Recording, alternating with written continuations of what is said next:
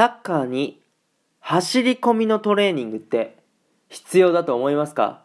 グーテンナーベント。こんばんは、ドイツ在住サッカー選手の翔ちゃんです。本日もね、ラジオの方撮っていきたいと思います。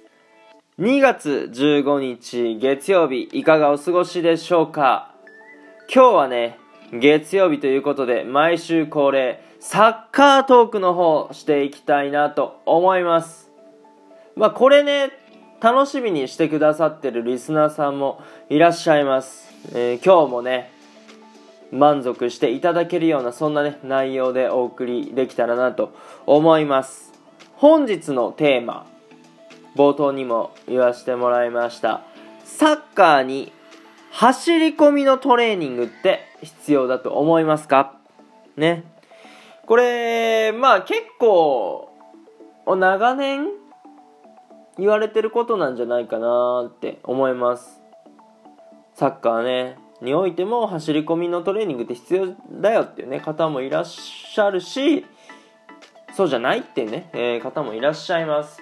だ僕はあのー、両方経験しました。っていうのは高校の時っていうのはほとんど走らなかったです。素走りの練習というか走り込みがなかったです。まあ、あるとすれば、ちょっと1年生の時にグラウンドが使えなくて、で、ちょっと山登りしたりとか、トレーニングとしてね、うん、外周をしたりはしましたけど、それはまあ、グラウンドが使えないから、しゃーなしやるみたいなね、そういう理由でやってました。で、だから高校は本当に2、3年は確実に走ってないし、1年生も走ってたって言っても、週に1回やってたぐらいで、それもまあ言うて3ヶ月ぐらいの間やったしね。うん、って考えるとほとんど走りがなかったわけですよ。で、逆に大学に入って、まあサッカー部やったんですけど、大学もね。もうね、週6回サッカーの活動があって、まあ1日は試合だとすると、5日の練習の中の4日ぐらいはもう走りがありました。うん。でも例えばグランド1周をね、1分30秒以内で20周走らな走りなさいとか。うん、もうそれ大体あの30分ぐらいずっと走ってるんですけど、うん。で、あとは、あの、長めの距離をね、ダッシュするとか、うん、タッチラインからタッチラインをね、ダッシュして、うん、あのー、まあ、疲れましたけど、走り切ることやってました。坂道ダッシュとかもしましたね。うん、ちょうどね、いい塩梅のね、坂道があったんですよね。よくやりましたよ。あ坂道ダッシュ。うん。っていうね、まあ高校と大学で、まあ違った経験をさせてもらったわけですけども、じゃあここで本題に入りましょう。これらのね、まあ僕がした経験を踏まえて、僕はですね、サッカーに走り込みは必要ないと思います。はい。もうこれは断言します。必要ないと思うんですよね。まあ必要あるって方もね、いるかと思いますし、これはまあ、どっちの意見もあるかと思うんですけども、僕はいらないと思ってて、なんでかって言ったら、サッカーってその一直線にずっと走ってるわけじゃないじゃないですか。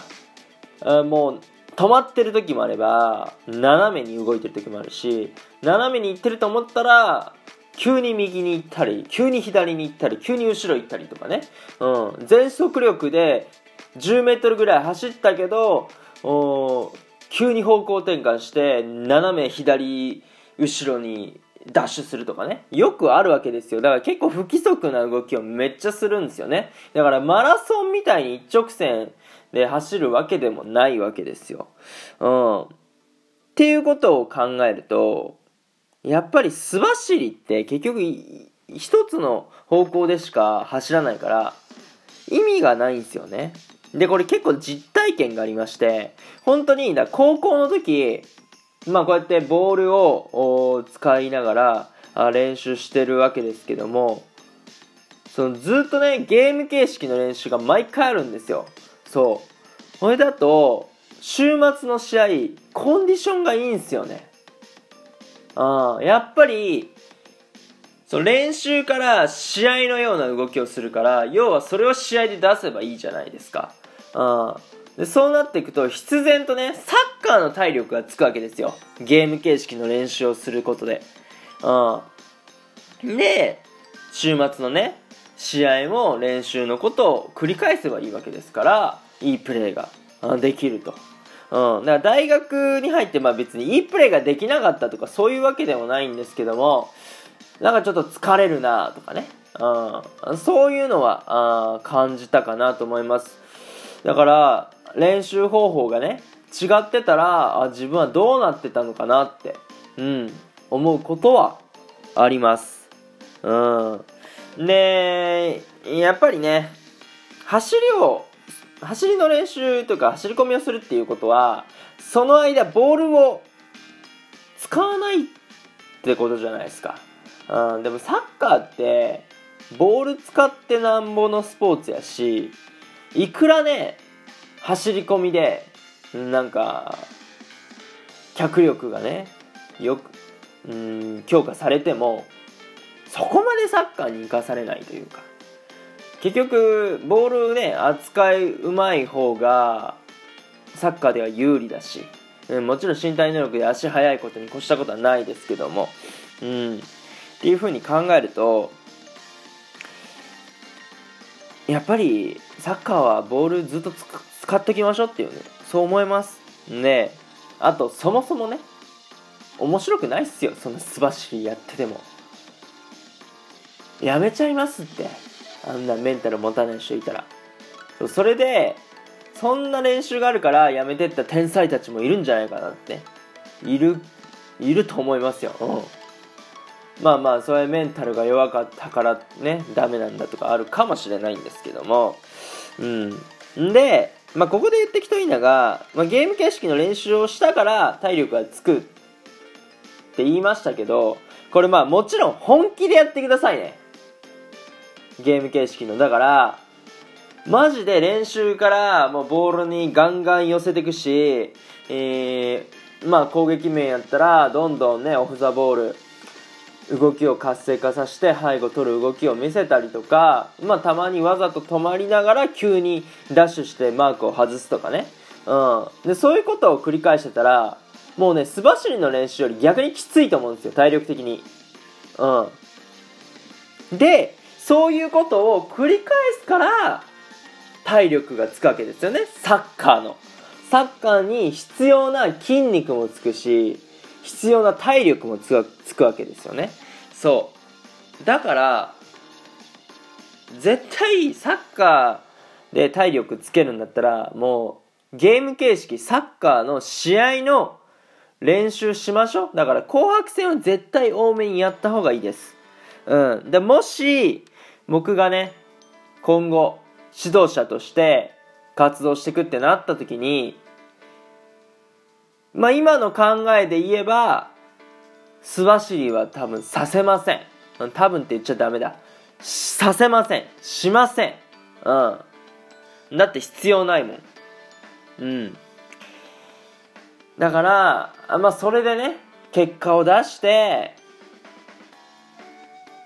まあ、優勝どのカテゴリーでやるかわからないですけどもそのカテゴリーでね、一番の結果を残せる。残せれるようにねしていきたいなとは思います。うん。であとちょっと言い忘れたんですけど例外としてね体を温めるための短いダッシュは全然していいと思います。